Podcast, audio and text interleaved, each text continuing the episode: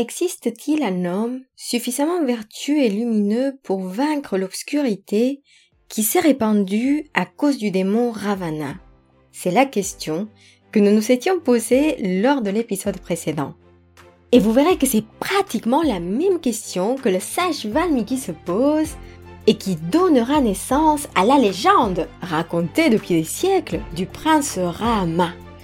Voici la jeunesse du Ramayana, c'est parti.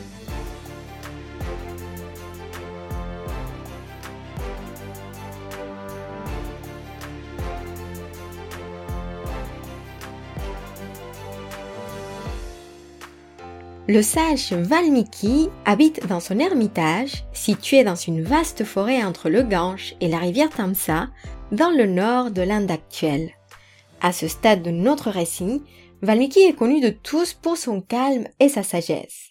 Quand il s'assoit pour méditer, les animaux restent silencieux. Même les oiseaux évitent de chanter pour ne pas perturber sa méditation.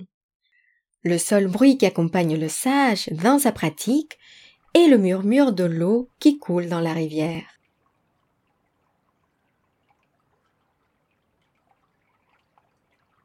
Et dire que ce sage n'avait pas un passé si glorieux. Dans sa jeunesse, il avait vécu comme voleur pendant plusieurs années. Un jour, deux sages l'ont pris dans l'acte lorsqu'il essayait de dérober de la nourriture. Au lieu de le réprimander, les deux sages lui ont montré une voie plus vertueuse, et Valmiki a reconnu ses erreurs. Pour se repentir, il avait décidé de méditer sur le même lieu, sans bouger, pendant un millier d'années. Il était tellement immobile que des fourmis ont commencé à construire une fourmilière sur son corps, et c'est comme ça que Valmiki a obtenu son nom, car Valmiki signifie fourmilière. Alors, plusieurs années se sont écoulées et Valmiki est maintenant un sage respecté par ses élèves qui habitent avec lui dans son ermitage. Un jour, le sage Narada arrive à son ashram. Il est fils de Brahma et il est connu pour être un musicien divin qui enchante les mortels et les créatures célestes avec ses mélodies. Et Valmiki, bien sûr, reçoit Narada chaleureusement et profite de sa visite pour lui poser la question suivante. Existe-t-il une personne parfaite? Une personne qui posséderait toutes les vertus, qui soit intègre, respectueuse, gracieuse et déterminée? Une personne qui soit patiente et ayant une grande âme, dont la colère effraie même les dieux et qui suscite l'admiration des dévas, un homme qui représenterait le Dharma, le sage Narada écoute attentivement la question et esquisse un léger sourire. Oui, il existe, répond le sage. Il s'appelle Rama. Et comme submergé dans une transe, le sage commence à décrire Rama. Il appartient au clan d'Ikshvaku, qui a donné naissance à la dynastie solaire des Suryavamshi. Il a les épaules larges, les bras forts, un cou gracieux et il est d'une beauté incomparable. C'est un excellent archer et protège toutes les créatures. Il respecte le Dharma et connaît les quatre Védas et les écoles qui les accompagnent. On dit qu'il est un avatar de Vishnu, le dieu de la préservation, mais il ignore sa nature divine. Il est né prince, le fils aîné du roi Dasharata, et il laissera une empreinte dans le monde entier. Narada raconte à Valmiki l'histoire de ce prince et sa période d'exil, les épreuves qu'il a surmontées et les joies qu'il a partagées avec sa famille et ses proches. Et quand il finit son récit, il sort de sa transe et sourit calmement. Peu de temps après, il quitte l'ashram de Valmiki.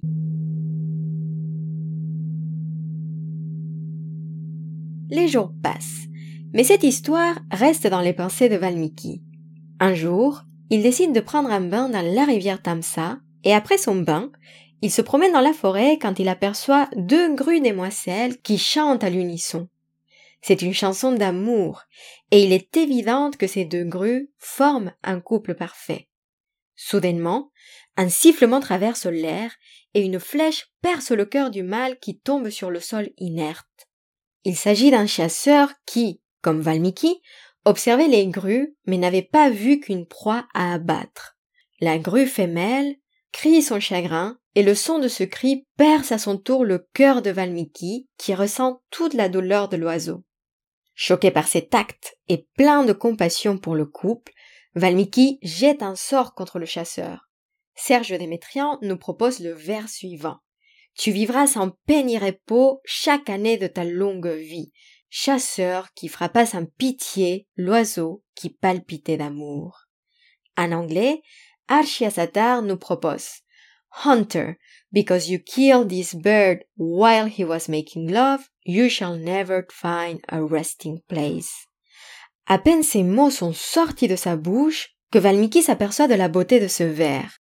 En effet, en sanskrit, ce son était un vers parfait en rime, une métrique de quatre pieds aux syllabes égales qui pouvait accompagner le son de la vina. Je fais une petite parenthèse pour vous dire que la vina, c'est une famille d'instruments de musique à cordes. Si vous connaissez la déesse Saraswati, vous saurez remarquer qu'elle porte souvent un instrument à cordes qui peut varier en fonction de là où on la retrouve. Dans le nord, par exemple, on parle de Rudra Vina. Je ferme la parenthèse.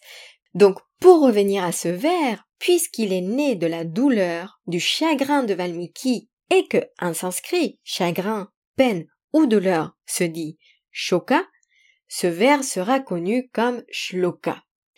Alors, évidemment, on parle de musique, de poèmes, et je ne pouvais pas ne pas m'aventurer dans la lecture de ce magnifique vers en sanskrit. Évidemment, il n'y a pas une seule forme de chanter le Ramayana, donc je vous propose la mélodie proposée par Antonia Ruppel. En revanche, je tenais à vous prévenir sur mon manque d'oreille musicale et sur mon incroyable talent de chanteuse qui est uniquement digne de mes séances karaoké de ménage. Je ne sais pas du tout chanter et je commence à peine à étudier le sanskrit, mais voici une tentative de chant de ce fameux shloka. Vous êtes prêts? Manishada pratishtam Toama gama shashvita sama Yad kraun chami hunade Kama vadi kama mohitam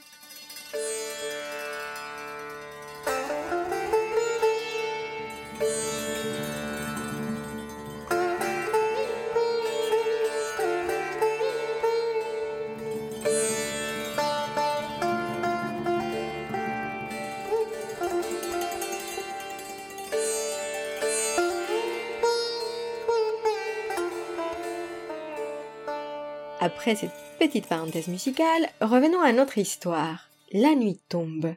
Et tout d'un coup, l'ermitage est couvert d'une lumière puissante. Il s'agit de Brahma, qui apparaît devant Valmiki.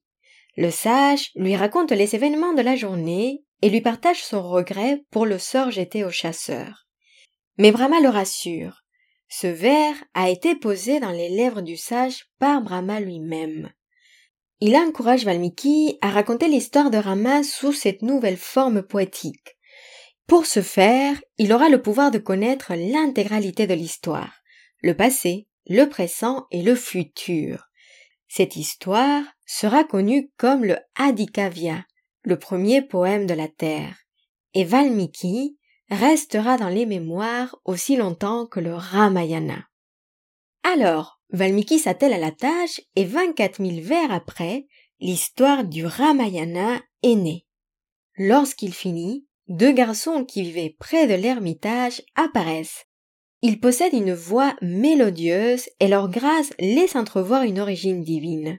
Valmiki sait qu'il ne s'agit pas d'une coïncidence et décide de leur raconter l'histoire du Ramayana. Ces enfants jumeaux s'appellent Kusha et Lava.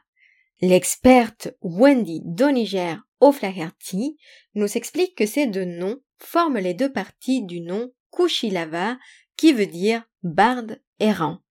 Et c'est ainsi que ces deux jeunes vont raconter les histoires fascinantes du Ramayana et le poème devient célèbre partout aux alentours. Un jour, le prince Rahama aperçoit ces deux garçons et les amène au palais. Enthousiaste, il leur demande de commencer à chanter et dit à son frère Lakshmana Écoute ce récit sous cette nouvelle forme et ses voix divines. Rahama ne sait pas encore qu'il est sur le point d'écouter son histoire et que ces deux garçons qui se trouvent devant lui ne sont autres que ses fils.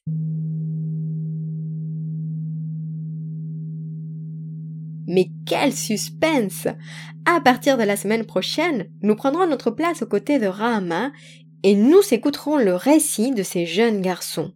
D'ici là, je voulais partager avec vous ce que je retiens de cette histoire. Car si l'on regarde de plus près l'origine du Ramayana au sein du récit, nous pouvons voir que cette histoire qui parle de justice, d'amour et de bonté naît de la compassion de Valmiki. Et cela me fait penser à cette citation d'Albert Einstein qui nous dit Un être humain est une partie du tout, que nous appelons univers, une partie limitée dans le temps et l'espace. Il fait l'expérience de lui-même, de ses pensées et de ses sentiments comme séparés du reste, une sorte d'illusion optique de sa conscience.